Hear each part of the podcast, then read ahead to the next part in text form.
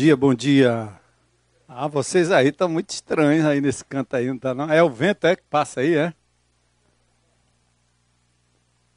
É, chega mais para cá para a gente poder olhar no olho, né? É, o vento ali é.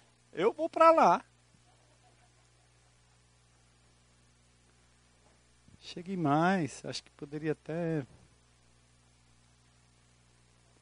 Ajeitar as cadeiras aí para a gente ficar mais pertinho.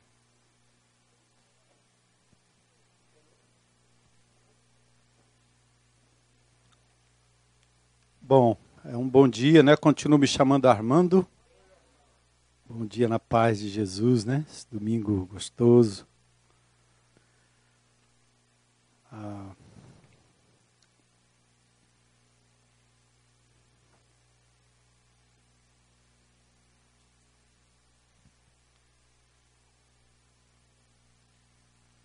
semana que vai se aproximando aí da, das eleições. É, também avisar e dar um toque para vocês que a, a, a, inauguração da tenda, né? A tenda está pronta, está tudo certo. Mas nós temos que terminar o palco e a empresa até se comprometeu a entregar, mas a gente achou por bem é, mudar o dia da inauguração. Então nós teremos além desse domingo, mais um domingo lá no estacionamento. E aí aqui só no dia 7. É, dia 7 é dia de votação, de eleição. Aí você faz o seguinte, você vota e vem para cá para a gente empossar, entronizar Jesus, né? Vai ser uma festa muito legal na inauguração. Então vota cedo e consciente e venha, tá certo? Então, uh, é assim, vai ser assim o cronograma. Aí vai ter esse, esse domingo de inauguração e depois a gente vai é, anunciar também uma sequência do, do Celebrando a Restauração. Então, vai ser uma oportunidade muito boa para vocês não só usufruírem né, dos, dos textos, dos temas do CR, dos 12 passos, mas também convidar pessoas amigas né, para estarem aqui com a gente. Então, acho que vai ser, ser um tempo assim muito especial. Então, fica ligado aí. Existe hoje um WhatsApp da igreja. Quem não está ainda inscrito, inscreva-se para você poder ficar informado. Né? O nosso boletim também está indo via WhatsApp, porque havia muito desperdício de papel, né? E sempre tudo custa muito caro e a gente prima por fazer as coisas sempre o mais é, eficiente possível, né? principalmente quando se trata de questão financeira. Tá bom? Então vamos orar, eu vou orar e a gente vai tratar do nosso, do nosso tema. E é, é, um, é um, um tema não muito fácil, né? um tema difícil, polêmico, só não é mais polêmico do que as nossas eleições aqui. Né? Então, eu espero que o povo de Deus aqui presente né, tenha juízo suficiente para entender Romanos 3,10, que a Bíblia diz: não há um justo, nem sequer um. Né? O único ser perfeito e que serve de modelo para todos nós é, foi o Senhor Jesus Cristo. O resto são seres humanos falhos, falíveis, né? E, e, quando nós entramos nessa empreitada de apontar o defeito do outro, que não seja uma denúncia em prol do bem, para o bem, e que vá levar alguma coisa concreta, né? A gente sempre corre o risco de apontar no outro aquilo que a gente mesmo tem e perde um pouco da misericórdia, né? Para entender que de todos os lados você tem coisas boas e coisas que não prestam. Então o povo de Deus tem que cuidar muito nessa hora, muita moderação, muito muito controle, né? Então que Deus nos dê isso. Aí vamos orar e a gente vai entrar no tema, tá bom? Senhor, obrigado por mais uma manhã preciosa que nós começamos hoje no início desse dia respirando, coisa que a gente faz automaticamente e não se percebe da importância de estarmos vivos. Depois disso, tantas outras coisas nós já fizemos, Senhor, nos alimentamos, enfim. Chegamos aqui nessa manhã, fruto da tua misericórdia, que nos permitiu viver ainda hoje. Quero te louvar e agradecer pela tua palavra, que é norte para a gente, por Jesus, que supera todas as expectativas humanas, que nos faz entender o início, o meio e o fim de todas as coisas. Obrigado pela tua igreja, obrigado pela palavra de Deus, pelos valores e os princípios que o Senhor tem deixado para nós. E é muito bom a gente estar junto aqui de manhã para celebrar a tua presença, tua palavra, teu poder, tua graça, tua misericórdia que se renovou hoje. E estamos juntos com os irmãos, Senhor. Como é bom a gente estar reunido em teu nome, seja de casa em casa, seja aqui nesse lugar. Hoje à noite pedimos a tua bênção para a vida do Carlinhos Félix, para esse evento que nós teremos hoje à noite, que na verdade é um encontro contigo, juntamente com o teu povo, para celebrar o teu nome.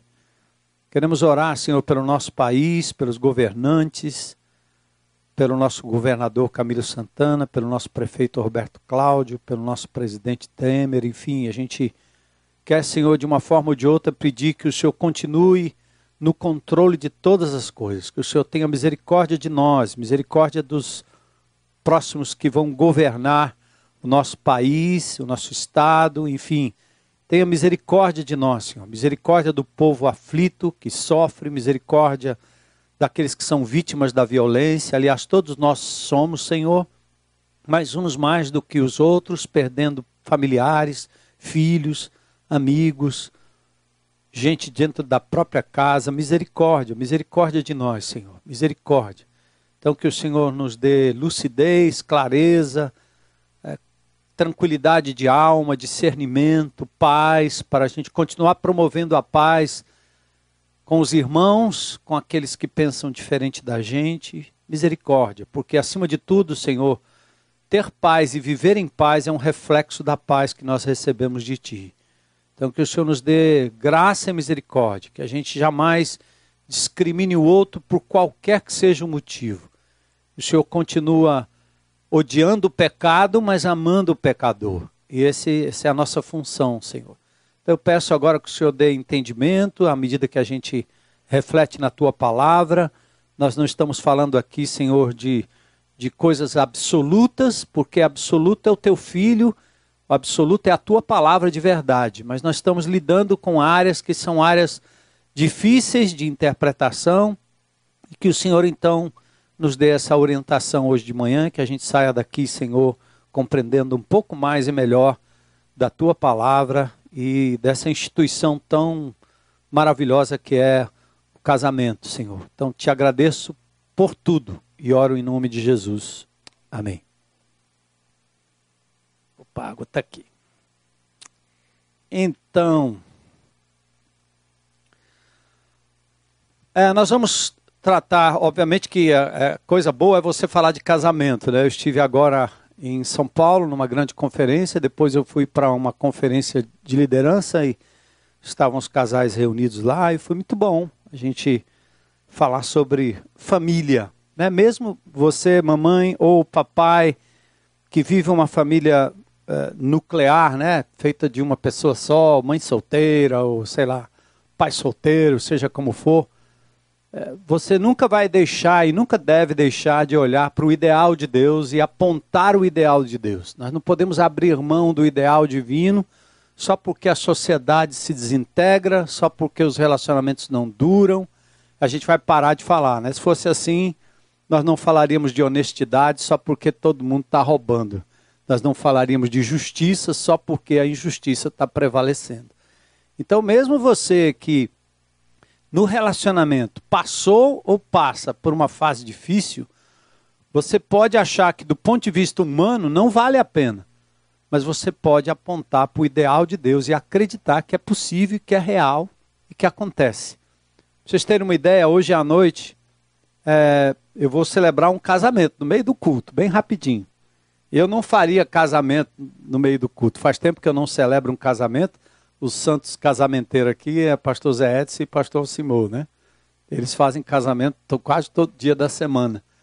Mas eu vou celebrar um casamento hoje à noite. Mas é um casamento de um indivíduo que cometeu um crime lá no seu passado, fugitivo da polícia e envolvido com, com, com droga uh, e foi um, um adicto.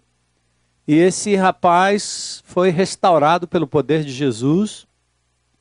Esteve ligado a uma das casas de recuperação aqui da IBC, que a gente apoia. E ele, é, depois que conheceu Jesus, a gente chegou junto. E a ideia é o seguinte: você está devendo para a justiça, então você vai tomar os passos certos. Primeiro eu quero casar, então não tem problema. Então nós, o casamento civil já foi feito. Hoje à noite vamos fazer rapidinho o casamento religioso. Hoje à noite ele faz a lua de mel e amanhã ele se entrega à justiça para cumprir a pena que ele tem que continuar cumprindo. Né? Você olha assim, é um final feliz? É. Porque alguém que restaurado não foge mais, volta lá, se apresenta, restitui aquilo que ficou para trás. Para quê? Para poder ter vida limpa e prosseguir, né? Não é lindo isso? Hein?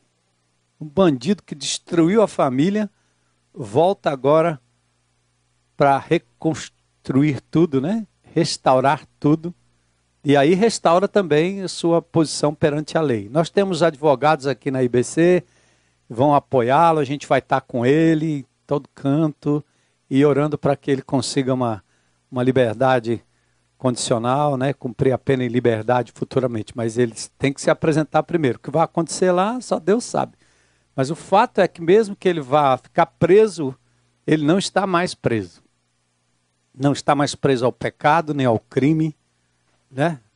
nem a futilidade, não, nem ao, ao menosprezo pela família, muito pelo contrário.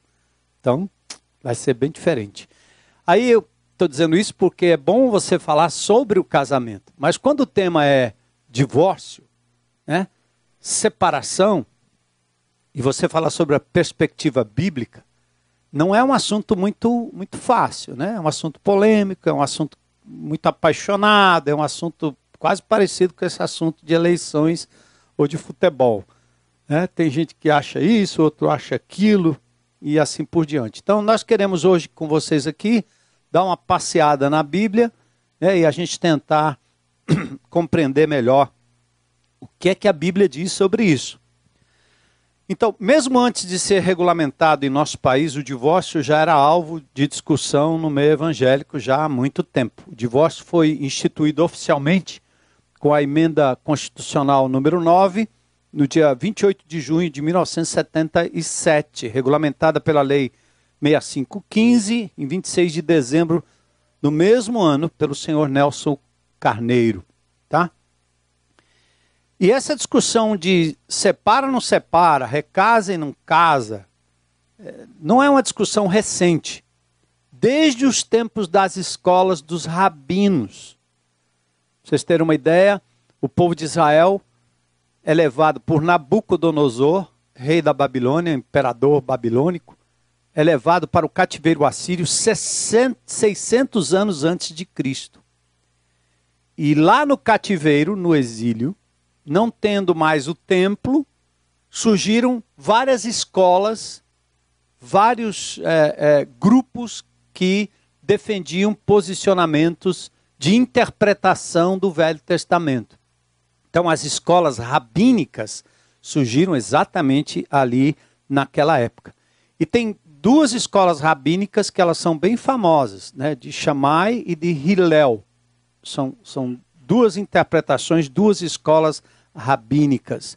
E aí eles não só discutem os textos bíblicos lá do Velho Testamento, como tem muita literatura extra-bíblica também, que fala sobre os aspectos práticos do, da separação, o que acontece dentro de um casamento, quais são as lutas, quais seriam os motivos e, obviamente, os desdobramentos e as diversas posições. Então, nós temos que lembrar o seguinte: isso já dividiu muita gente no meio evangélico. Aliás, a, gente é muito pródigo nisso, né? Qualquer coisa a gente se divide, né? Sai, não quero mais, não vou mais, né? Não acredito, não vou tá, não consegue conviver com a outra pessoa que tem um pensamento diferente, né? Porque eu, um velho professor me ensinou que tem coisas que elas são de verdade, que a gente poderia dizer preto no branco, não tem diferença, né? Ou é preto ou é branco, é uma coisa ou outra. Tem coisas que são absolutas sobre a, a pessoa do Senhor Jesus Cristo, a deidade de Cristo, né? O sacrifício do Senhor Jesus Cristo na cruz do Calvário, suficiente para nos dar perdão, salvação, a ressurreição de Jesus. Quem duvida dessas coisas não pode se chamar evangélico, porque elas são coisas absolutas. Aí, além dessas áreas que a gente poderia chamar preto e branco, no sentido do, do, do, do contraste uma coisa ou outra, mas falando de, de, de teses absolutas, você tem áreas cinzas, áreas cinzentas, que elas não são nem uma coisa nem outra. E aí você é, se permite ter uma opinião divergente sem necessariamente trucidar o outro por isso. Eu me lembro quando eu me converti, mulher não podia entrar na igreja de calça comprida. A minha mulher, eu casado com ela, só depois de muitos anos foi que ela admitiu entrar na igreja de calça comprida. A IBC era assim, lá no início. Né? Então, o que é que tem isso a ver com salvação, com vida santa? Né? Não tem muito a ver isso. Né? É uma questão de opinião. Eu acho até que se alguém acha que não deve usar, não use. Né? Aí tinha a história do cabelo comprido, do cabelo curto, lembra? Né? Aí não pode usar cabelo comprido, tem que usar cabelo curto, tem que usar não sei o quê, e pode isso, não pode aquilo. Aí o cara, aí tem a outra assim, ah, o cara fez uma tatuagem, aí não pode. A tatuagem é, é do diabo, do descrente. Então a gente, a gente vai se dividindo em coisas que não são o quê? Essenciais. Que não são essenciais. E nós gostamos dessas briguinhas e dessas picuinhas bobas que não leva a absolutamente nada. É, e o apóstolo Paulo é muito, ele é muito firme e forte nisso. Ele chega ao ponto de dizer assim, ó, se você entrar, se você tiver com fome, por exemplo, o evangélico, e eu não tenho nenhum medo de, de, de falar sobre isso, e embora quando você emite certas opiniões hoje, você leva logo uma etiqueta no pescoço, né? Parece gado sendo ferrado, né? Se você disser alguma coisa, você é homofóbico. Se você disser alguma coisa, você é fascista. Se você disser alguma coisa, você é preconceituoso, né? Tudo, tudo tá todo mundo com ferro pronto para te ferrar em qualquer momento, botar uma etiqueta no teu pescoço, que não tem nada a ver, né? É, mas nós, por exemplo, como evangélicos, óbvio, porque não acreditamos que as entidades que se manifestam num, num culto afro é, de origem africana, ou na Umbanda, ou na Kimbanda, né? Eu frequentei os dois. E eu, obviamente, nós temos uma interpretação diferente para as manifestações espirituais que acontecem ali naquele lugar. E a minha esposa, ela, não é que nós estávamos, nós estávamos em São Paulo, e ela foi correr de manhã, e fazia muito tempo que ela não via uma, uma galinha na encruzilhada. Né? E eu tinha galinha, tinha charuto, tinha tudo que são as oferendas que as pessoas fazem ao, aos orixás, né, nas encruzilhadas. É um trabalho aquilo ali. Aí, é, é, é, Paulo, ele, ele falando sobre a liberdade cristã, eu vou usar essa, essa, essa linguagem para você entender, ele diz assim, se você tiver com fome, eu quando era menino, eu pegava o frango, o charuto fumava, a cachaça eu bebia, era um prejuízo louco que eu dava para o pessoal dos terreiros lá. Mas o que ele está dizendo é que se você tiver fome, se você estiver passando num lugar, embora a sua fé não seja de acordo com aquela prática, você está com fome e você passar num terreiro de macumba, só tem lá para comer, entre e coma. Certo? Paulo diz isso, entre e coma com toda liberdade. Mas é possível que tenha um irmãozinho que deixou a Umbanda, entregou a vida a Jesus, deixou os orixás e acredita que Jesus é o Senhor e Salvador único da vida dele. Ele tem, ele diz: opa, eu não quero isso aí. Isso é igual o cara que é acostumado a, a frequentar determinados ambientes. Quando ele entrega a vida a Jesus, às vezes ele tem que se abster daquilo ali por um tempo, porque aquilo traz memórias ruins, traz, né?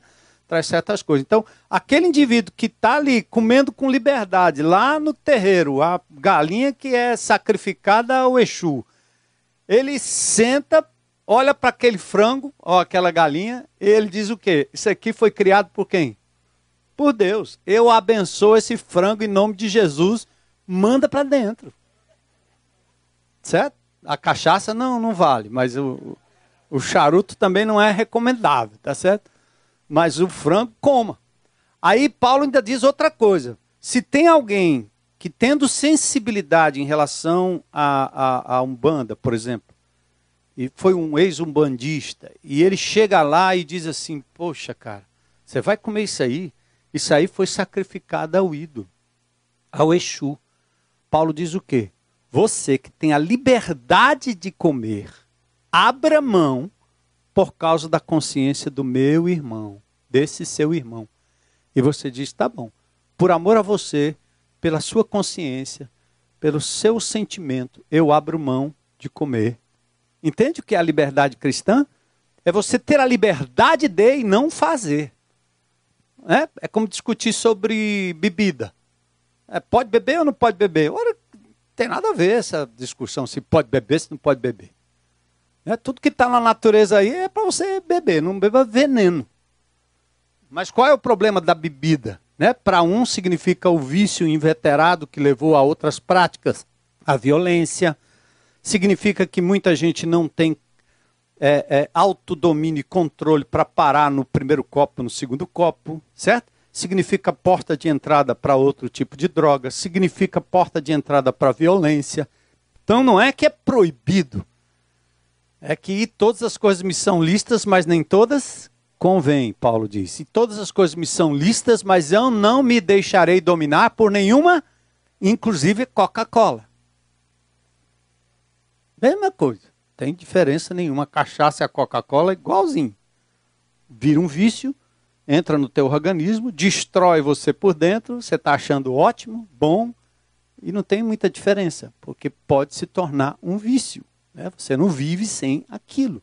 Enfim, percebe, né? Nós estamos, eu estou aqui só botando um, um, um, um pano de fundo para vocês entenderem quais, por quais questões a gente pode morrer. Se o cara botar um revólver no meu, na minha cara e disser assim, nega que Jesus Cristo é o único Senhor e Salvador, você morre. Aí você vai matar, porque eu não vou abrir mão.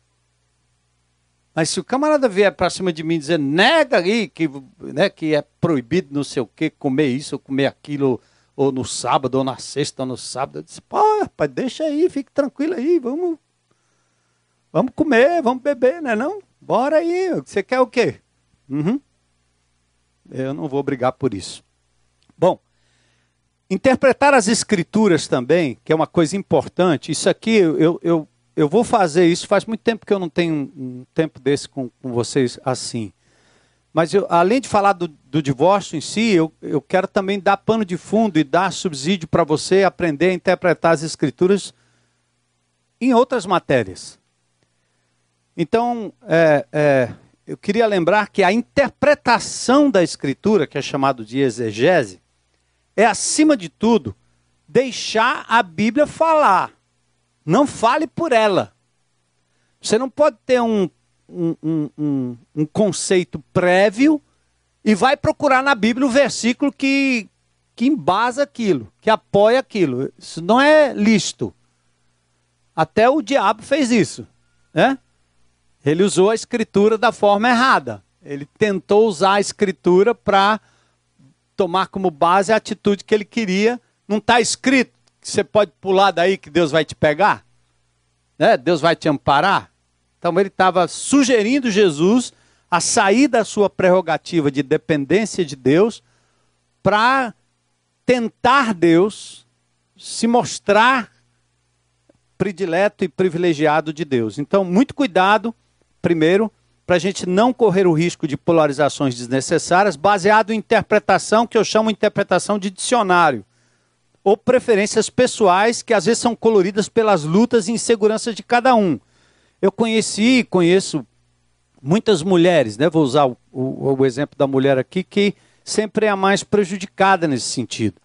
Mas uma mulher que tem o seu casamento, o seu marido, né, ali, ela não aceita conversar sobre divórcio, porque e, e, no fundo é porque ela tem medo que o marido dela comece a gostar da possibilidade de, de divórcio. Então ela nem discute, quer nem saber, fica radical, sou radicalmente contra, tá, daqui a pouco tem filhos, a filha casa, o marido da filha trai, o marido da filha espanca, e aí ela diz: vem para casa, é melhor você se separar desse cara aí.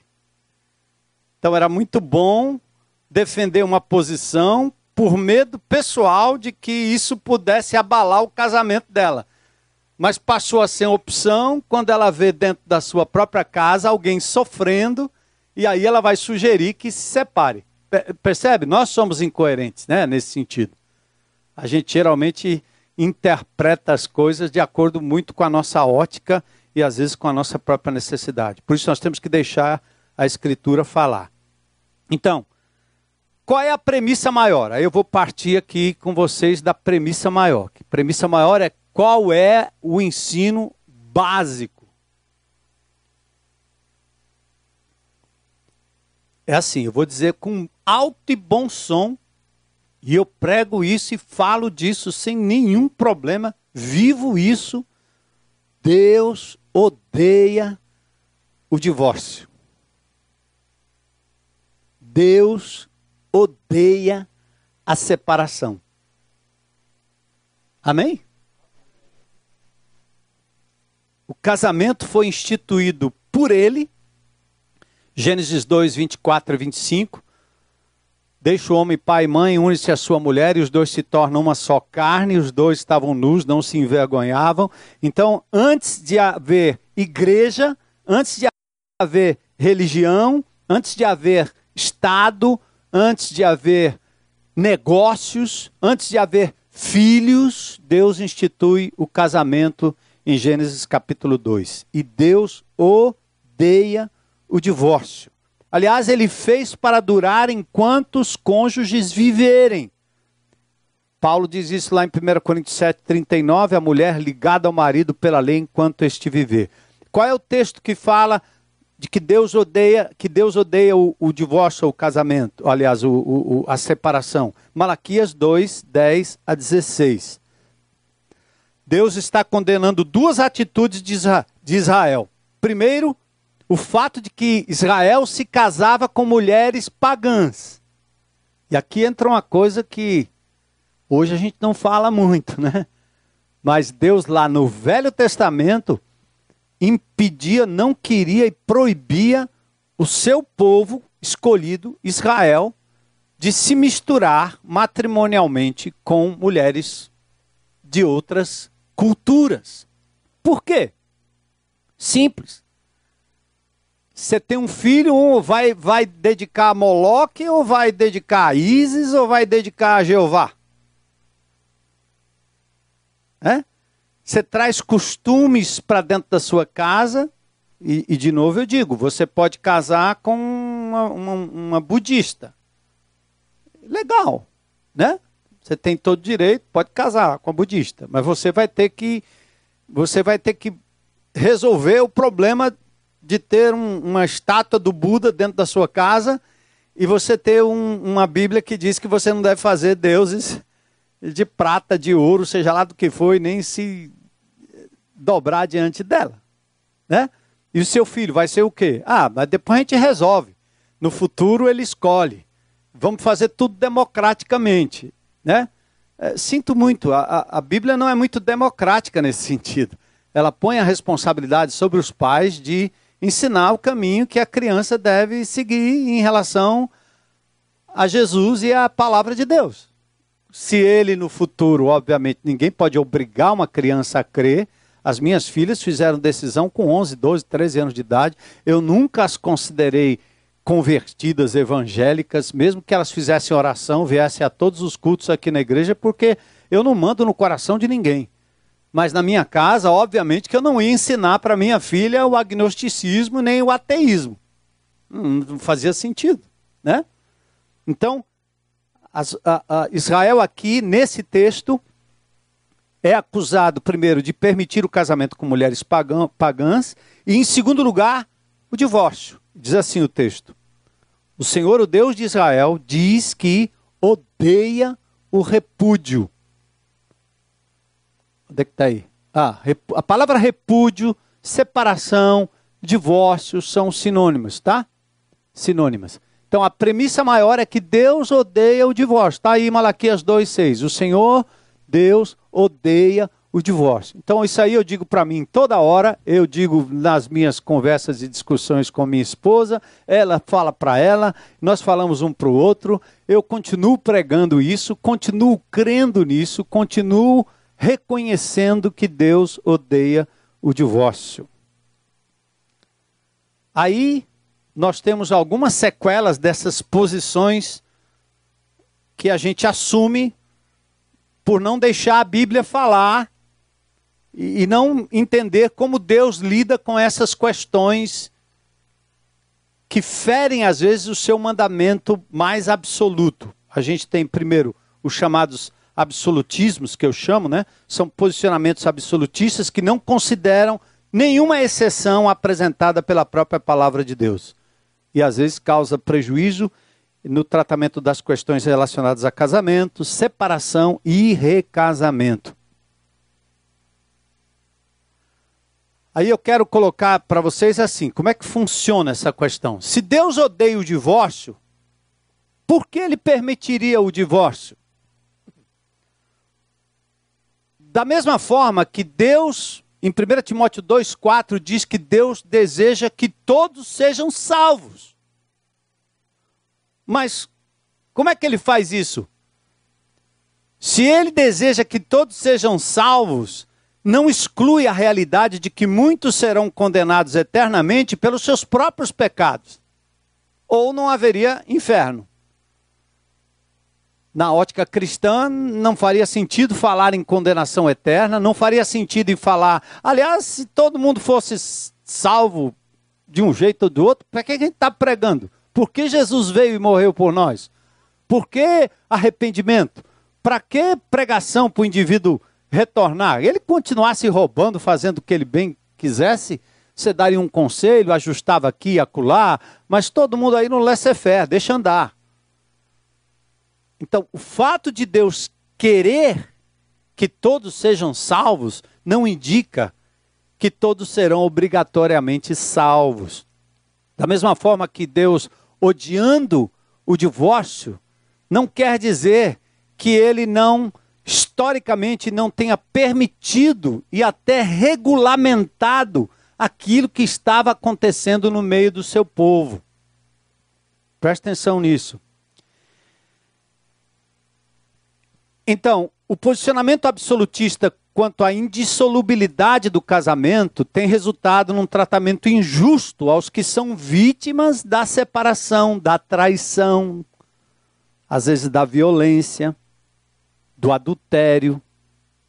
Muitos membros de igrejas têm deixado ou sido impedidos de participar até da ceia do Senhor do louvor, do ensino das Escrituras, porque carregam consigo a estigma do divórcio como se for um pecado imperdoável. O cara está no segundo casamento, pronto, não presta mais. Acabou. A única exceção bíblica para isso, sabe qual é? Do pastor. E é um negócio duro. E hoje nós, vivemos uma cultura que a gente questiona tudo, né? questiona tudo, questiona a autoridade, questiona tudo. E a gente até questiona quem nos criou, né? Tipo assim, por que, que você fez a, a lua? Quem mandou? Por que o senhor fez o sol tão quente?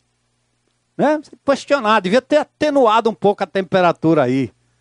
Então a gente é tão assim, tá tão, tá tão nessa nessa vibe, como diz a garotada, né, de questionar tudo, que eu não quero me submeter a nada, que eu incorro no erro e na petulância de querer questionar quem me criou.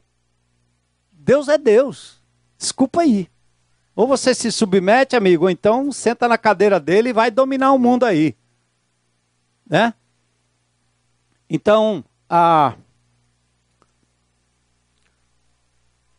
muitos, como eu disse, é, tem sofrido nas igrejas por conta dessa situação. No caso do pastor, que eu estava falando dessa dureza divina, é porque em 1 Timóteo capítulo 3 diz que se alguém almeja ser pastor, excelente obra almeja, bispo, né? Aí convém, pois, que o bispo seja marido de uma só mulher. E aí não indica bigamia, que você não pode ser polígamo, né? Você não pode. É, ele está dizendo é para você não ter várias mulheres, não. O texto ali ele tem uma força de que ele, ele não deve ser um homem que, tendo casado, ou permitiu ou foi agente de uma separação do seu matrimônio. E aí ele volta a forçar, ainda tem outra coisa que a Bíblia força para cima dos pastores. É que se os filhos do pastor, enquanto debaixo da sua autoridade familiar, na casa, se eles abandonam a fé, o pastor não tem condição de pastorear. Então, eu vivi essa realidade, eu estou há 35 anos aqui na IBC. Toda vez que a gente teve realmente um, um pega brabo, eu e Dona Elô, ela não está aqui porque ela está correndo, né? Foi correr. Já ela chega.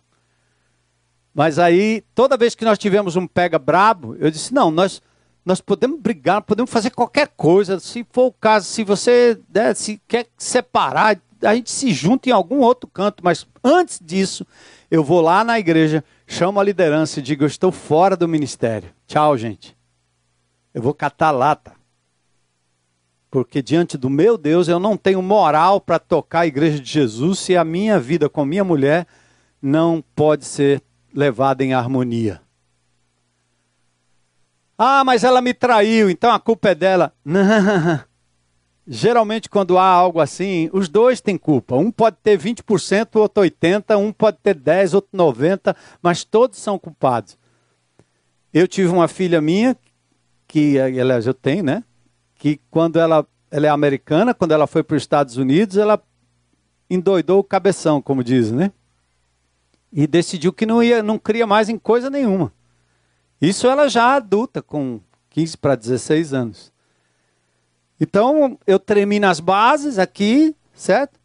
Mas eu disse para ela e disse para minha esposa muito claro: disse, ó, enquanto a minha filha não retomar para os caminhos do Senhor e voltar a acreditar em Jesus como único Senhor e Salvador, eu vou falar com a liderança da IBC, eu vou deixar o meu ministério e vou resgatar minha filha. Minha filha é muito mais importante do que a igreja.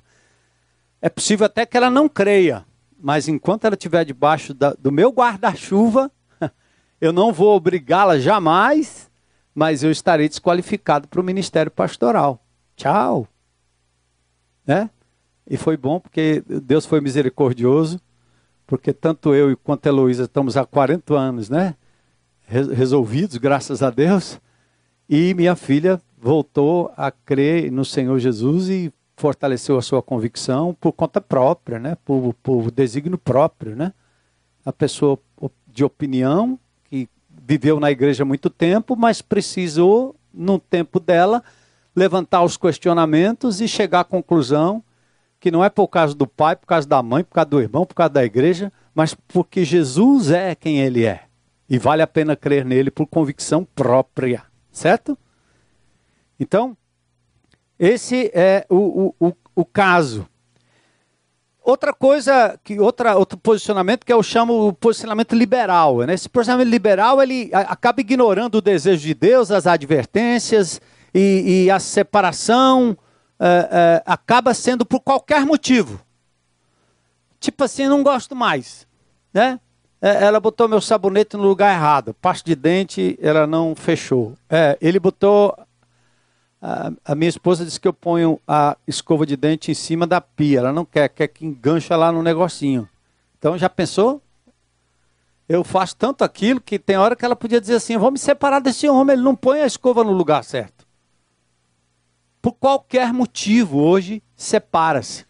E eu estava nessa conferência agora é, tratando de um tema que eu acho bem interessante, a, a, forma da abordagem. A gente não tem assim, ah, eu estava com ele, eu estava com ela, mas meu amor por ele, meu amor por ela acabou. O amor acabou. Eu não amo mais. Já ouviu isso? eu não amo mais. Essa é a maior bobeira que existe, porque o amor jamais acaba. Na verdade, você não acabou o amor, você transferiu o amor. Você transferiu o seu amor para outra pessoa, você transferiu o seu amor para uma outra coisa, ou você transferiu o amor para você mesmo. E por isso você não vê mais graça naquela pessoa para dizer que ama. Certo? Então o amor nunca acaba. Você transfere, amigo. É, transferiu lá para o happy hour. Transferiu para a internet. Transferiu para você mesmo. Transferiu para o seu egoísmo. E perdeu o sentido do que o amor significa na Bíblia. O amor na Bíblia, ele pode ser ilustrado com uma mãe quando ela gera um filho que é deficiente físico. Eu não sei se você já teve a oportunidade de fazer isso, mas crianças que têm problema de lábio, leporino, né, que, que, que, que às vezes têm deformações faciais que a gente poderia dizer horrível, né? Mas uma mãe quando gera aquela criança, parece que quanto maior o defeito, mais amor, mais cuidado, mais carinho. Mãe, algumas, né? Porque hoje também está mudando esse negócio, né? Hein? E nós estamos querendo fazer a espécie da seleção natural, como Hitler fez, né? Fazer uma seleção, uma raça ariana. Então, quem vai adotar alguém tem que adotar um galeguinho do zóio azul, bem bonitinho, né? Que tem assim um gene rico. Porque não vai adotar o menino feio, o menino doente, o menino não sei o quê, o menino pobre, não vai. Hã? Seleção natural. O amor no relacionamento marido e mulher é exatamente isso. Aí eu, eu digo para minha esposa, a gente fica falando um com o outro, eu disse assim, eu não presto mesmo. Mas é legal, porque quanto menos eu presto, mais você me ama. Não é desculpa para eu errar, tá certo? Mas enquanto eu, eu, eu retiro de Deus, eu recebo de Deus esse amor incondicional que me aceita em toda e qualquer situação, aí eu posso continuar amando, a despeito dos problemas, a despeito dos defeitos. Não presta, era para você estar tá amando. Não é não? Tem uns políticos aí que eu, eu tenho, pô, não presta, mas eu não posso fazer outra coisa, eu vou, eu vou amar. Tem uns aí que eu estou marcando até um encontro para ir lá levar uma flor para ele. Eu vou dar um beijo nele. Eu tinha todo motivo para te odiar, seu bandido safado, ladrão. Mas eu vou. Eu vim aqui para te dar um abraço, cara. Entendeu? O amor de Jesus tem essa perspectiva, né? Certo? Bom, então vamos para a realidade bíblica. O divórcio é uma realidade retratada e regulamentada na Bíblia. Aparece oito vezes na revista atualizada no Velho Testamento. Números 30, Deuteronômio 24, Isaías 50, Jeremias 3, aparece no Novo Testamento em Mateus 5, Mateus 19 e Marcos 10. O divórcio vem de uma palavra hebraica, é, keritut, que significa corte. É, é, é, um, é um livro de corte, como se fosse um documento que separa, corte. A tradução da Septuaginta, que é a, a, versão que Alexandre o Grande mandou fazer do Velho Testamento para o, o, o grego, traduz a ideia de Biblion Apostasim. É uma espécie de livro rompido, rasgado, quebrado, coleção quebrada. Na própria história de Jesus, temos revelado a intenção de José. Lembra de José? José estava desposado com Maria. Ele tinha um contrato de casamento com Maria. O noivado ele só, ele já era casado, ele só não podia transar com ela durante um tempo. E quando ele percebeu que ela estava grávida, ele disse: alguém entrou no circuito aí. Aí diz o texto que José intentou divorciá-la, separar dela, deixá-la secretamente. Tipo assim, vou sair fora. Então, a, a própria história de Jesus, ela, ela começa com com esse tipo de coisa, porque Maria estava grávida e, e, e, José não era o pai.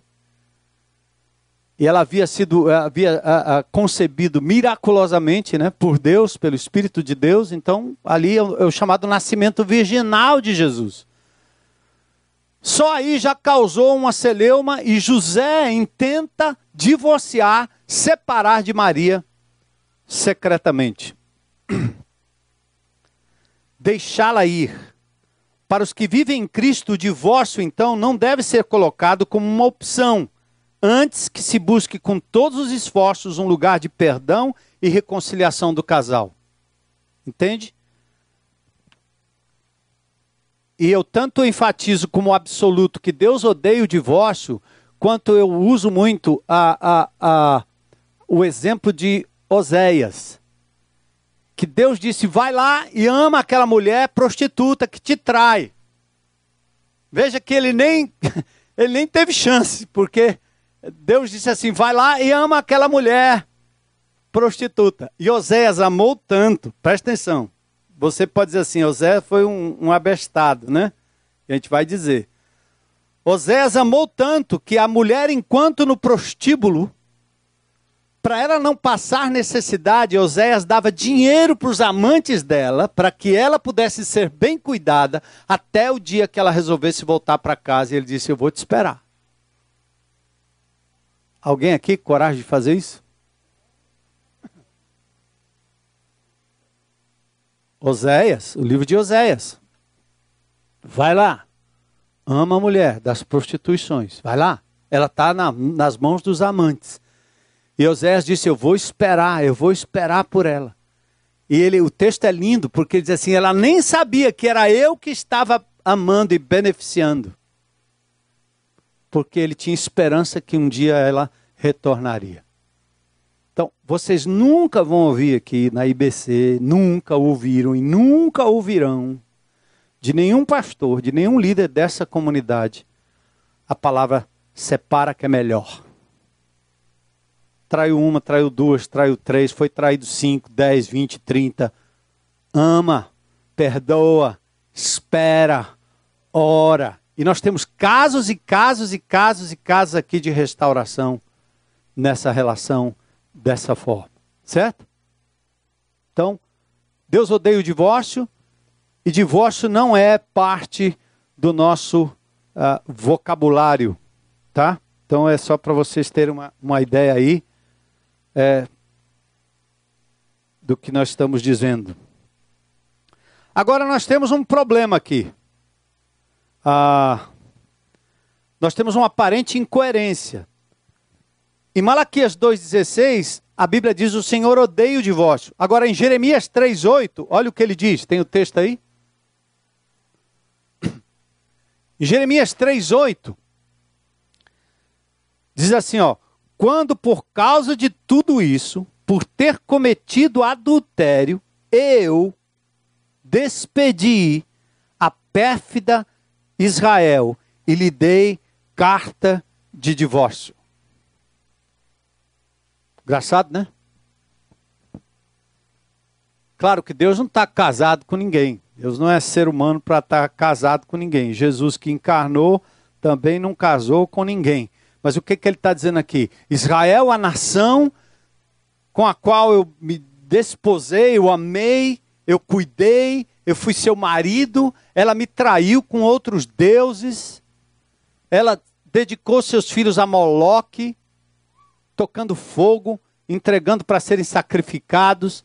As crianças eram precipitadas de, de, penhascos abaixo, com uma dedicação ao deus Moloque. Israel estava fazendo coisas malucas. A linguagem de Jeremias é uma linguagem até sensual. Deus chega a dizer assim: você, mulher, no sentido da nação, né? Usando a nação incorpora a figura da mulher, poderia ser o homem também. Mas ele diz assim: Você foi para debaixo das árvores frondosas, atrás de homens cujos órgãos genitais eram enormes. Deus usa uma linguagem assim, bem para dizer da traição da nação de Israel. Aí presta atenção: o Deus que odeia o divórcio usa a linguagem eu despedi, liberei, deixei ir, me divorciei da nação de Israel. Está aqui. Ó do texto bíblico. Deus tinha esperança de que a iníqua nação de Israel voltasse para ele, mas se mostrou em vão.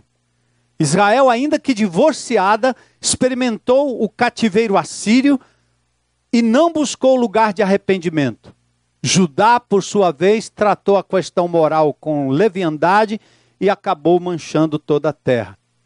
Mas Judá, aliás, mais tarde professa lealdade a Deus durante a reforma de Josias, mas não o suficiente para evitar a depravação e a apostasia. Entende aí que eu estou dizendo? Que por um lado você tem Deus dizendo que odeia o divórcio, por outro lado ele despede a nação de Israel com o divórcio.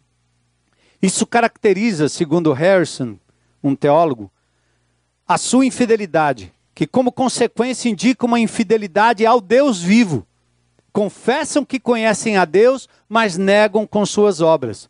Judá ainda não tinha aprendido a lição de que todos os que negam o Criador serão por ele negados também. Lembra de Mateus 10, 33? Aquele que me negar diante dos homens, eu negarei diante de meu Pai que está nos céus. De fato, Deus abomina o divórcio pela sua causa e pela sua consequência. Deus sempre condenará o adultério, a infidelidade, a separação, porém isso não implica na absoluta impossibilidade da separação e do recasamento. Aqui está. Com a nação de Israel foi assim, ele mesmo fez isso. Então, de novo, divórcio significa certificado de rompimento. Os termos empregados no Velho Testamento indicam separação, demissão, desligamento, despedida, mandar embora, desligar, sair. A separação simples, mesmo que temporária, não tem fundamento bíblico, pois toda separação sempre estará ligada ao divórcio formal, exceto no caso de incontinência sexual, como diz Paulo em 1 Coríntios 7. O que, é que eu estou dizendo com isso? Às vezes acontece, às vezes a gente, eu, eu, eu tenho que confessar a vocês que em algumas instâncias, eu, por uma questão até de, de, de questões de violência, por exemplo, a gente pede que, rapaz, se afasta, fica ali, vai para lá, abriga aqui, conversa com outro. Mas o casamento é de tal forma pensado por Deus que um marido só deveria se abster sexualmente da mulher e vice-versa para oração por um tempo. 1 Coríntios capítulo 7, o apóstolo Paulo diz que se vocês fizerem isso sem um objetivo, o diabo entra e vai haver loucura. Você vai adulterar na mente ou, de fato, na relação com outra pessoa. Para dizer assim, que a Bíblia fala de divórcio, mas divórcio é uma circunstância, é uma instância em que se dá uma carta e se rompe a relação para valer. Essa de que vamos nos separar, deixa para lá, como se nada tivesse acontecendo, Deus está dizendo isso aqui, não. Porque a separação só pode acontecer por consentimento mútuo para a oração, para um tempo específico. E depois volta. É o que diz lá em 1 Coríntios 7. Eu já fiz isso com minha esposa várias vezes. Às vezes ela está passando por um momento difícil, eu estou passando por um momento difícil. Às vezes tem disposição, a gente está, ou ela não está bem, ou eu não estou bem fisicamente. Então não adianta uma pessoa sexualmente, um cônjuge sexualmente ativo, ver a outra pessoa impossibilitada, isso vai levando tempo e você vi, entra numa abstinência se essa abstinência não for trabalhada e você não estiver orando e não for combinado, você vai andar e vai entrar na pornografia, vai entrar na masturbação, você vai desviar para algum canto. Tanto homem quanto mulher, não é só o homem não. Tanto o homem quanto a mulher. Então, todas as vezes que nós tivemos que ficar um tempo longe um do outro no ponto de vista da relação de intimidade sexual, foi por consentimento mútuo, com oração. Oração significa o estado de oração. Eu orando por ela, ela orando por mim, a gente orando pela nossa relação, pelo tempo, pelo momento, e no tempo certo a gente volta, retorna e aí instaura uma nova lua de mel. Então, qual é a origem do divórcio na Bíblia? a Bíblia deixa claro que Deus não instituiu o divórcio. Certo? Ponto 1 um aqui: Deus não instituiu o divórcio. Em Mateus 19, 8, Jesus, quando responde aquelas indagações dos fariseus, ele diz assim: não era assim no princípio. Não era assim no princípio. Mas Deus permitiu que uma prática já existente em Israel continuasse sendo observada, porém agora sobre uma justa regulamentação. Então a gente pode dizer que Deus não instituiu o divórcio, apenas regulamentou o que já acontecia, com a finalidade de proteger um dos cônjuges. Atentem para isso. Eu, eu comparo isso com o jogo do bicho prática que é existente, dispõe de toda uma infraestrutura, ainda que seja ilegal. Aí suponha que o governo decida regulamentar o jogo do bicho. Ele vai deixar de ser clandestino e vai ser aberto, supervisionado por novas regras. Então, não podemos, por essa medida, afirmar que o governo criou o jogo do bicho. Entendem?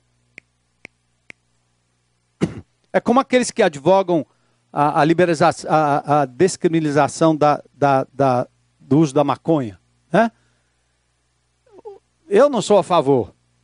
Mas se o governo deixa de achar que isso é crime por uma lei, ele vai só estar tá regulamentando o que já está acontecendo. Certo? A lógica é isso.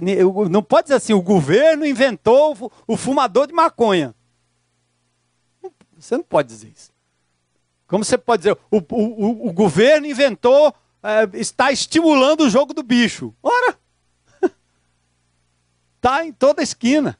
Está ligado ao tráfico, está ligado a tanta coisa, né? Já existe. Então você vai e regulamenta. Deus na história, ele não fica tornando o Zezinho e o Pedrinho da história em Adão e Eva antes da queda. A gente tem essa ideia de que Deus entra na cultura e tudo fica bonito. Entra na igreja, tudo fica bonito. Entra na minha vida e tudo fica colorido, bonito. A gente passa essa ideia para lá e quando não funciona, as pessoas descrentes têm razão em apontar o dedo para a gente, esse bando de hipócrita. Porque a gente não compreende a nossa falibilidade. Nós estamos a caminho da perfeição que é Jesus. Nós estamos crescendo na graça e no conhecimento de Jesus. Não tem ninguém perfeito aqui. Então Deus não vai pegar uma cultura. Outro dia teve um. Eu vi uma postagem eh, de uma pessoa falando contra a escravidão no Velho Testamento, né? Porque agora é, é tudo é moda, né? É moda, é moda. Você, você, sou, ah, sou contra. Todo mundo gosta de ser contra. É um absurdo. Aí o cara velho, velho, velho Testamento diz assim: os judeus tinham escravos. Então o Deus do Velho Testamento não presta, porque tinha escravo. Ele instituiu a escravidão, ele apoiou a escravidão, tinha o pobre do escravo, desgraçado do escravo. O cara estava tão cáustico que eu disse assim, eu vou responder. Só que aí eu, eu não vou não. Aí eu vou me encontrar com ele, é melhor, né não? Aí andei, andei, andei, um dia eu cruzei com ele. Sou, meu irmão, tudo bom, cara? Você que escreveu lá sobre o negócio do escravo no Velho Testamento. Que Deus terrível, né? Cruel. Hein? Você tem funcionário na sua casa? Tem. Você paga quanto para ela? Paga quanto, cara? Não, não é, é para você não, só sou. Fique tranquilo. Você é só artista, o artista. Você paga quanto? Diga aí, quanto é que você paga? Porque eu sei quanto é, eu pago para minha funcionária. Eu tenho uma que cuidou da, das minhas filhas, que cuidou, que cuida das minhas netas, que cuida da gente, que cuidou da vovó. E desde o início, quando aquela mulher entrou na minha casa para trabalhar, os meus vizinhos e as pessoas que me conheciam diziam: você está inflacionando o mercado. Porque ao invés de 100, a gente dá 200, 300. A gente trata como gente, trata como da família. Senta no mesmo lugar, na mesma casa, no mesmo canto ajuda como se fosse da casa. Cara, eu queria ser um escravo assim, ó. Entendeu?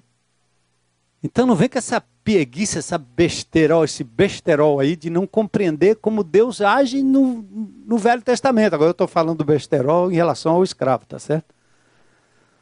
Mas é só para você entender que Deus não entra na Babilônia, nos judeus daquela. Gente, os judeus daquela época, eles sacrificavam seus filhos a Moloque. Sabe o que é isso? Eles queimavam os meninos, judeu, jude, o judeuzinho. Queimava para adorar o outro Deus lá. Ah, Salomão teve a Sulamita, mas também ele teve mil concubinas. Ora, Deus nunca aprovou as mil concubinas de Salomão, mas todo rei recebia mulher de presente. Eu acho que ele nunca viu nem, nem, nem cinco daquelas mulheres que ele tinha. Era o costume do rei. Deus nunca aprovou, mas tratou Salomão exatamente do jeito que ele tinha que ser tratado. Chamou de pecado que era pecado, mas não, não transformou o cabo do Velho Testamento como se ele virasse de repente. A mulher de Moisés é que olha para a cara dele, seu assassino! Você matou o egípcio lá, meu. Ainda tentou se esconder. Pensa. Todos seres humanos como a gente. Que a misericórdia de Deus vai entrando e vai mostrando. Então, em relação ao divórcio, à separação, é, lembra disso. A Bíblia deixa claro que Deus não instituiu o divórcio. Mas há uma regulamentação, e a gente vai chegando aqui. O Velho Testamento mostra Levítico 21, Levítico 22, Números 30, Deuteronômio 22, 24, Isaías 51. A repudiada, divorciada, não poderá mandá-la embora, lavar termo de divórcio, aborrecer, despedir de casa. Os textos indicam a existência de uma linguagem e de uma prática corrente que vigorava antes mesmo da concessão divina. Então, vamos agora ao procedimento, lá em Deuteronômio capítulo 24. Vocês têm Bíblia aí? Abram comigo. Vale do smartphone aí. Deuteronômio 24. Esse texto é muito interessante. Eu acho que eu nem coloquei o texto todo aí no, no slide. Vamos lá. Nota-se que há um procedimento prévio, normal e legal que legitimava a separação. Aqui, ó.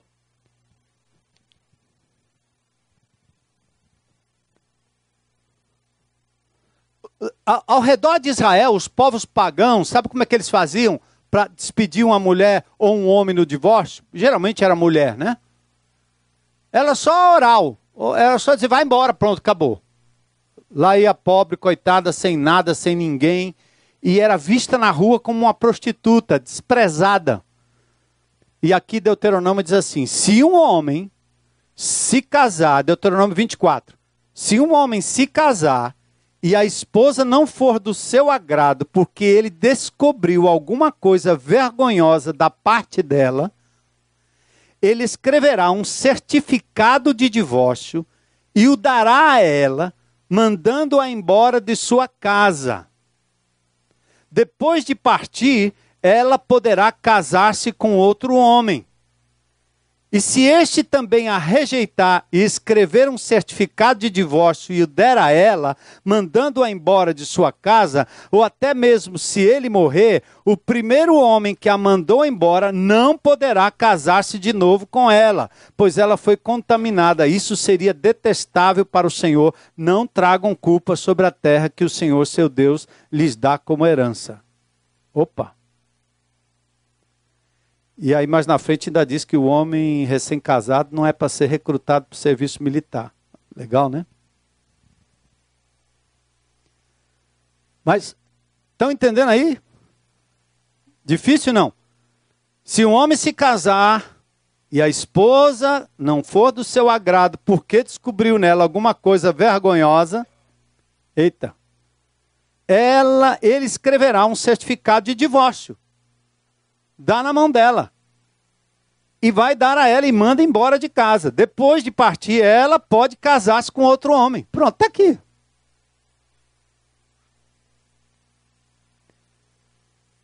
Deus odeia o divórcio.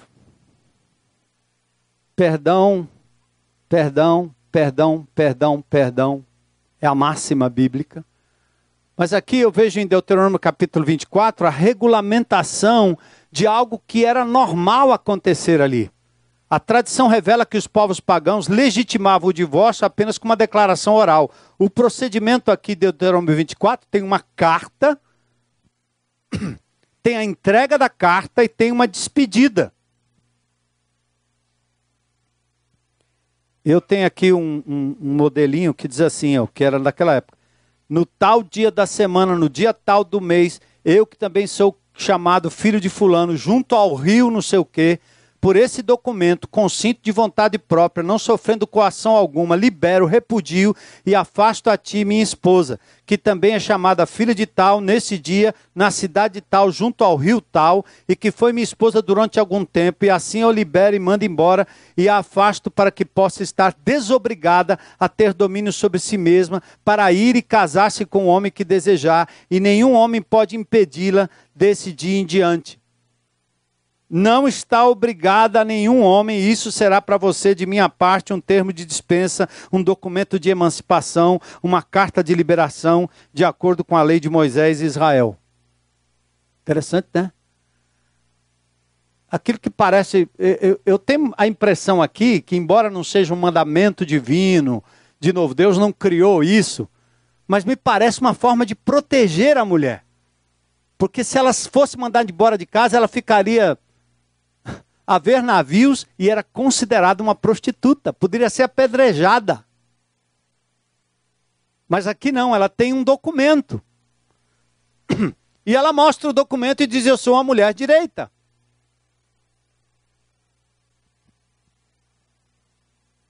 Ou pelo menos estou protegida da lei, ou uh, uh, pela lei.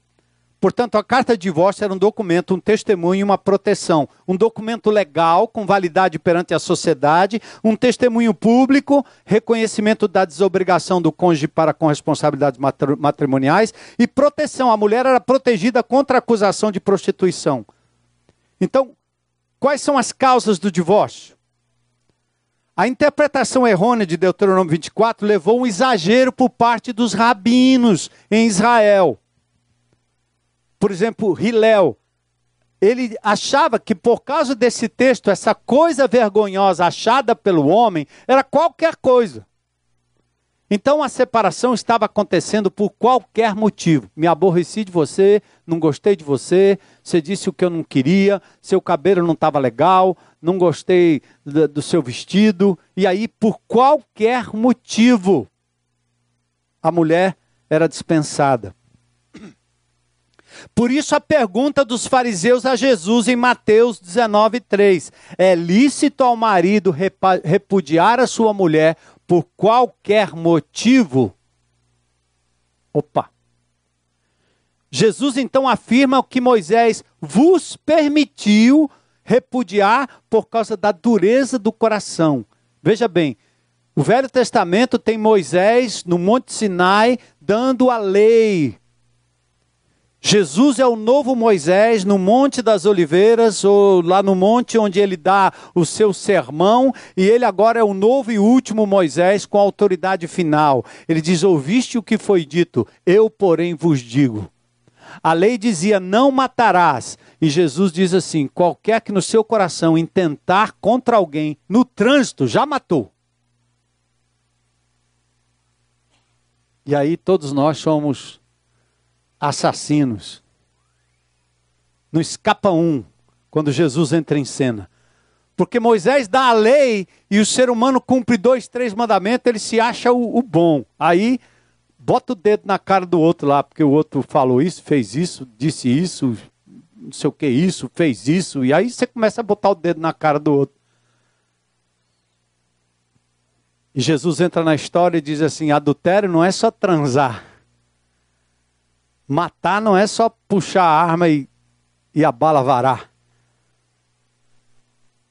É você desejar no seu íntimo, no seu coração, mal para alguém. E aqui ninguém escapa. É você maliciar no seu coração. Ninguém escapa. Percebe o que é que Jesus faz? Jesus, então, quando ele é perguntado Olha, os fariseus implementaram uma lei que dizia que pode divorciar por qualquer motivo. Jesus então responde: não foi assim desde o princípio. Ele primeiro volta para o fato de que Deus odeia o divórcio, que Deus instituiu o casamento. E não foi assim. Mas ele diz: Moisés permitiu por causa da dureza do coração de vocês. Entende, gente? Então não é, uma, não é um mandamento, não é uma criação, é uma concessão, é uma regulamentação. O homem fez do divórcio uma opção preferível. Deus apenas regulamentou para evitar um prejuízo social maior. A coisa indecente de Deuteronômio 24, ninguém sabe direito, porque é um, uma palavra que tecnicamente chama-se rapax legomena. É uma palavra única, é um termo único. Ervat. Uma palavra de difícil tradução. Pode ser atitudes impróprias, andar de cabelo solto, girar na rua, conversar com outros homens, maltratar o pai do marido. Quem anda no mundo islâmico entende melhor isso aqui. E as escolas rabínicas, né? Chamai diz que o homem só pode se divorciar da esposa se ela for infiel. Deuteronômio 24. E Hilel dizia que era por qualquer motivo. Então vamos aqui algumas observações. Não podemos dizer com certeza absoluta que as razões ou a razão do divórcio em Deuteronômio 24 são legítimas. A mulher divorciada ficou livre para contrair novas núpcias. Acabou. Recasamento está aqui em Deuteronômio 24. Eu não gosto. Eu não quero. Mas está aqui.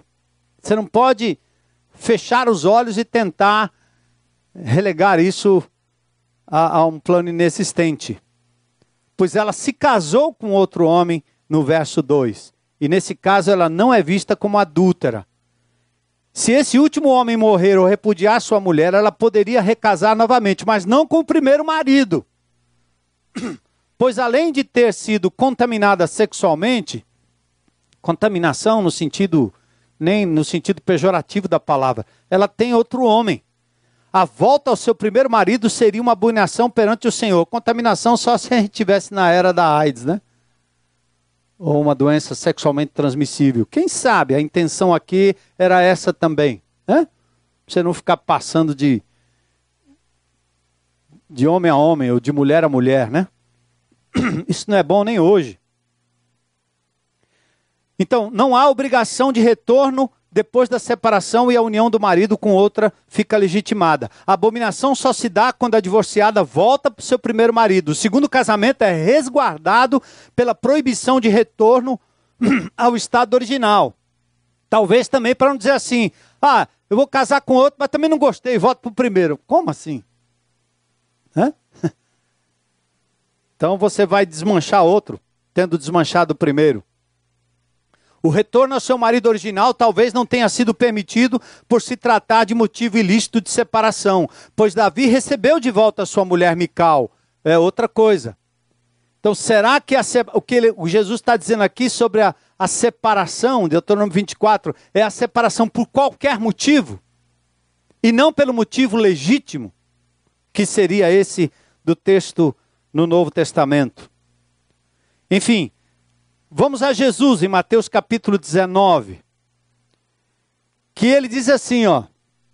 Vamos abrir lá também, abram comigo lá. A gente sai de Deuteronômio e vamos para Mateus 19. E a gente corre para fechar.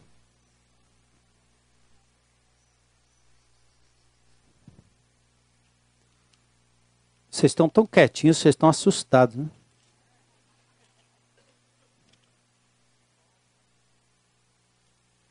Aí, Mateus 19.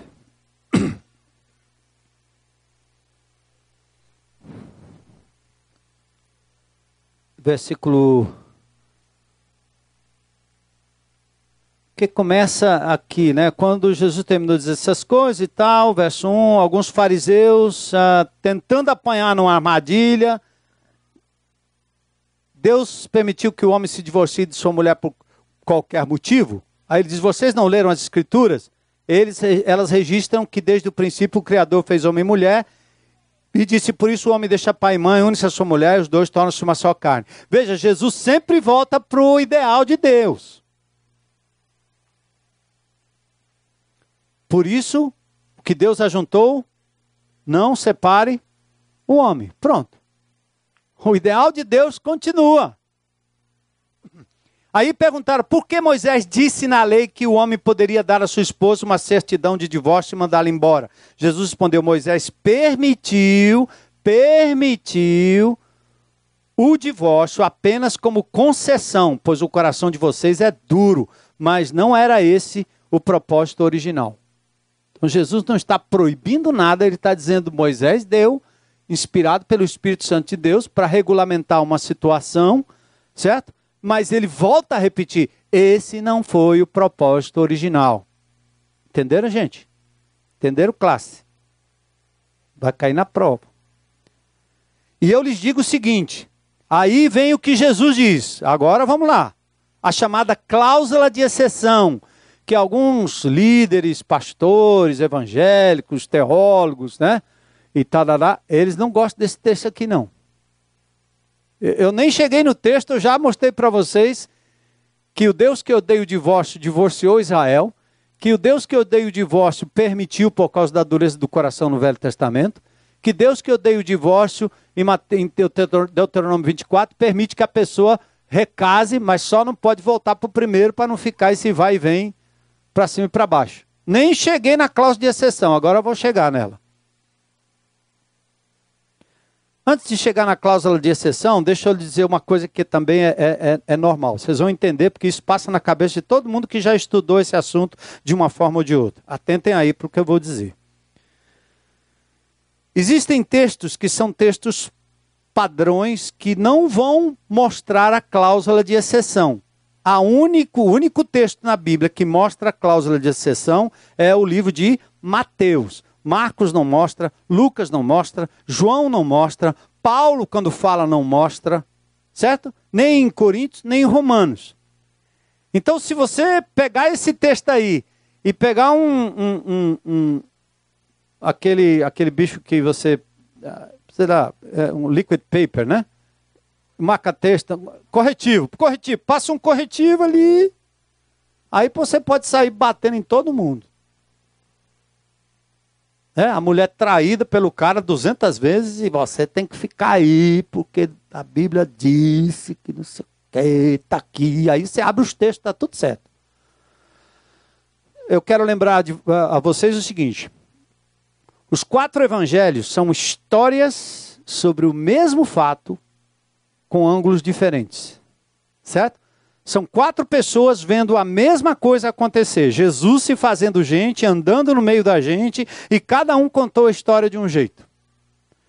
João encostava sua cabeça ao peito de Jesus. Ele não falou nada sobre isso. Certo? Marcos não andou com Jesus. Marcos ouviu de Pedro a história. Por isso ele não menciona uma particularidade que só Mateus menciona. Por que Mateus menciona? Porque Mateus era uma, um, um, discípulo de Jesus, andou com ele o tempo todo.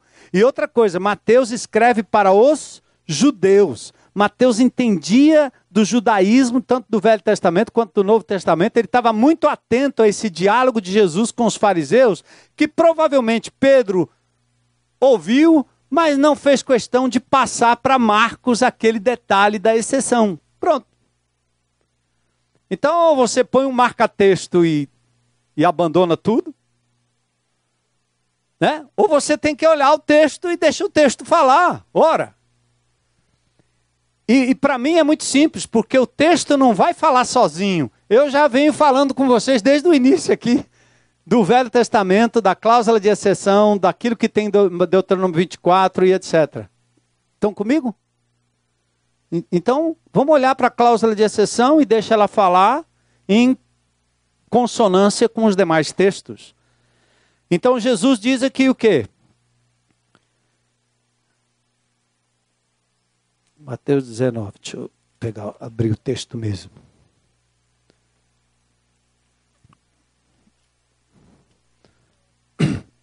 Isso, é o 9. Então, uh, vamos aqui. Jesus, porém, respondeu: Moisés permitiu o divórcio apenas como concessão, pois o coração de vocês é duro. Mas não era esse o propósito original. Eu lhes digo. Entendeu? Moisés disse. Moisés concedeu. Os rabinos disseram e dizem que é por qualquer motivo. Quando Jesus estava respondendo, ele sabia que estava na cabeça dos caras que estavam perguntando um, uma pegadinha. E ele sabia que a escola rabínica permitia, uma das escolas, que o divórcio fosse dado por qualquer motivo. Então Jesus é preciso quando ele diz assim: Eu lhes digo o seguinte: quem se divorciar de sua esposa e se casar com outra, cometerá o quê? Mas eu pulei. Meu corretivo aí. O que é que diz o co... onde o corretivo quer passar? Em caso de imoralidade sexual. O que, é que ele está dizendo? A separação só tem uma justificativa só, a cláusula, chamada cláusula de exceção. Você pode colocar a cláusula de exceção no português, gramaticalmente falando, no início da frase, no meio da frase, no final da frase, não faz diferença. No grego é sempre no meio. E está aí bem no meio, para ênfase de exceção. Que ele está dizendo, o divórcio só pode ser dado, não por qualquer motivo, mas só por um motivo, e eu vou dizer, relação sexual ilícita. Bom,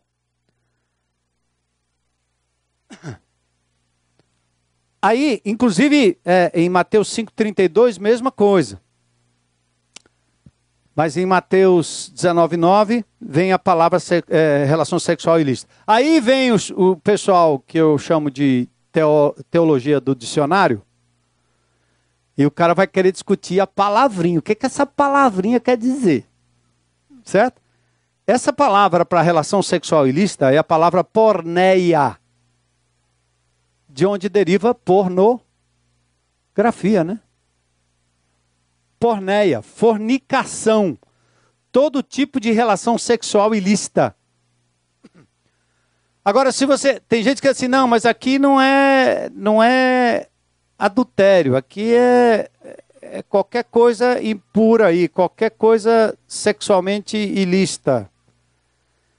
Agora presta atenção, é, não, não dá para diminuir, porque a outra palavra realmente para adultério é a palavra moiqueia, que é mais específica. Mas em Apocalipse capítulo 19, verso 2, olha como a palavra pornéia é usada. Ele condenou a grande prostituta, pornem, que corrompia a terra com a sua prostituição, porneia ele cobrou dela o sangue dos seus servos. Então, preste atenção aí. Se houve adultério, houve fornicação. Se houve fornicação de pessoa casada, é adultério. né? Então, Jesus indica que o divórcio, por qualquer razão além da exceção, é pecado, pois expõe a mulher ao adultério. Jesus não está ordenando que o homem se divorcie de sua mulher se houver infidelidade conjugal, mas ele enfatiza que não pode haver divórcio se não houver relações sexuais ilícitas. O recasamento resultante de um divórcio ilícito é adultério, pois aos olhos de Deus só o adultério pode legitimar a separação e liberar para o recasamento. As escolas de Shammai e Hillel não tinham dúvidas com relação ao recasamento, pois era normal e aceitável.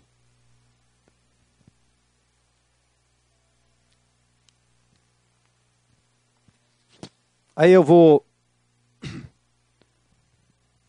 vou fechar aqui. Tem, tem mais dois ou três textos que a gente poderia tratar. O de Romanos, o de 1 Coríntios 7, mas to, todos eles caem exatamente nessa mesma, mesma categoria. E a gente encerra aqui. Como é que a gente lida hoje, né? pastoralmente falando, com casos de pessoas que já vêm do terceiro, quarto, quinto, sexto casamento. Pessoas que vivem juntas. Né? Há anos, tem filhos enormes, filhos, filhos tudo crescido, tudo na faculdade. Nunca casaram. O casamento, ele é uma instituição não da igreja, ele é uma constituição da criação de Deus. E o casamento ele se configura tanto no Velho Testamento quanto aqui no Brasil através das leis constituídas. Uma coisa é a união estável, um papel que você faz, um contrato, pode fazer aí à vontade. Para nós isso não é casamento.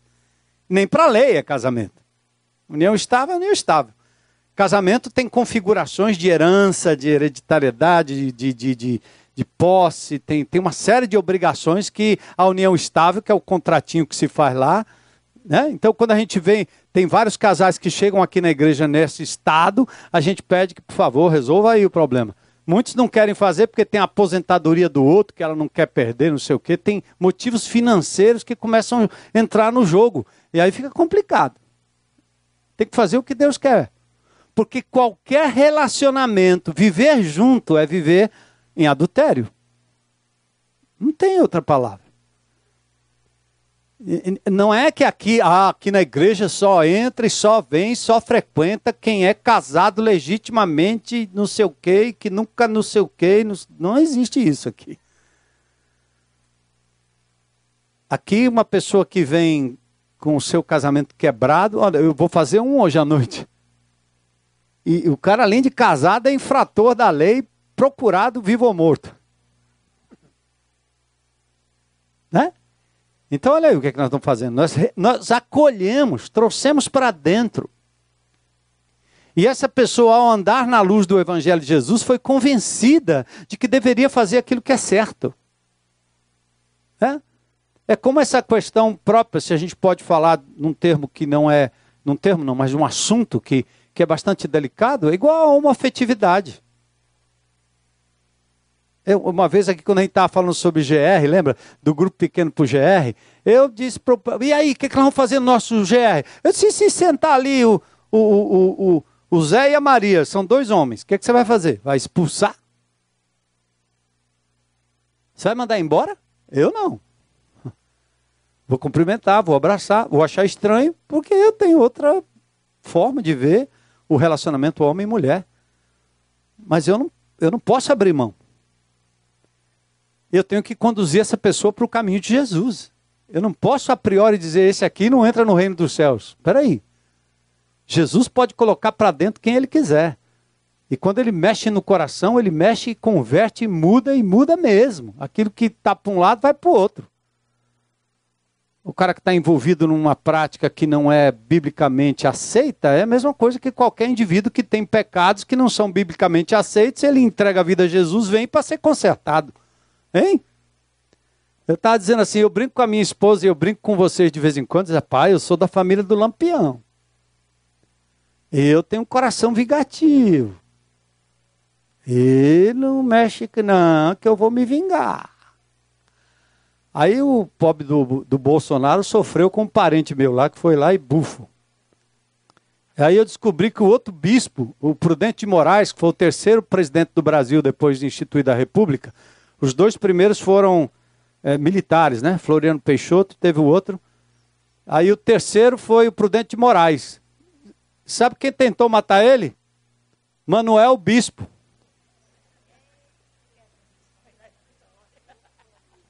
Já pensou, famíliazinha? Mas olha o que é que Jesus fez comigo. Hã? Eu continuo querendo fazer a mesma coisa. Mas Jesus entra na minha vida e muda meu coração. Ele mudou meu coração. Né?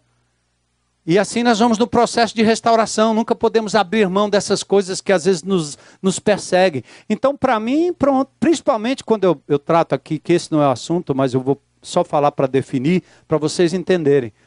Quando o assunto é homoafetividade, gente, a, a palavra mais linda que descreve isso é afetividade. Porque a maioria das pessoas que estão procurando uma alternativa ao modelo divino, elas estão atrás de afetividade. A maioria não está atrás do sexo desvairado, que aí dá para fazer com qualquer coisa, com cachorro, com gente, com boneco, com qualquer coisa. Não é isso. O que é que estão procurando? Afetividade. O pai maltratou, o pai abusou. É só uma mulher para ser empática e poder me ouvir, e aí pronto, eu fico lá. E aí, depois disso, obviamente, eu posso desenvolver um relacionamento que não está dentro do padrão divino. Mas não, ninguém pode chutar uma pessoa, ninguém pode. Não, não podemos fazer isso, não. Temos que trazer para frente, trazer para dentro, dar a afetividade, o amor, o carinho, falar do amor de Jesus, falar do ideal de Deus e ver a glória de Deus se manifestando. E eu já tenho, nós temos inúmeros casos aqui dentro. E o casamento é a mesma coisa. O cara vem quebrado do terceiro, do quarto, do quinto casamento. Eu vou ficar agora expulsando o camarada, não aceitando o indivíduo porque ele vem do quarto, quinto, sexto, sétimo casamento. E o que a gente faz? Presta atenção, do ponto de vista prático. Toda vez que eu ouço alguém dizendo assim, ah, eu estou com ela aqui, eu estou na igreja, eu quero, quero fazer parte do corpo, eu quero saber. Peraí, você vem de um outro casamento, é? O que aconteceu lá? Porque você, a pessoa pode estar no segundo casamento, mas o primeiro não foi desfeito pelo motivo legítimo e bíblico. Porque qual teria sido o motivo legítimo e bíblico de ter desmanchado primeiro? Adultério. Traiu, adultério. Ah, era para ter perdoado porque foi só uma vez. Bom, esse é outro problema. Ah, mas foi 500 vezes ela não, não perdoou mais e aí casou de novo. Tá, tá bom. Então, se foi adultério, esse relacionamento que está agora aqui na minha frente, como irmão em Cristo, você que vai abordar essas pessoas, ele deve ser considerado como algo legítimo. Mas eu tenho casos, e eu estou tratando disso toda hora. O cara foi traído pela mulher. Certo? O cara foi traído pela mulher. Mas a mulher que está com ele traiu o homem. Confuso, né? O cara tem um motivo legítimo, mas quem veio se unir com ele não tinha. Então o que, é que a gente faz? Invariavelmente a gente manda voltar para trás. Para aí, para tudo aí, para, para, para. E vamos reconstituir a história. Às vezes é preciso e é possível voltar lá atrás. Às vezes já teve relacionamento que a gente disse, rapaz, isso aqui não tem condição de continuar desse jeito, não. Enquanto lá não for resolvido. E às vezes o lá não sendo resolvido significa esperar até que o outro se case de novo, e aí não tem como voltar, aí vem para cá. Porque se arrependeu, porque entendeu, porque voltou, porque pediu perdão, porque se reconciliou.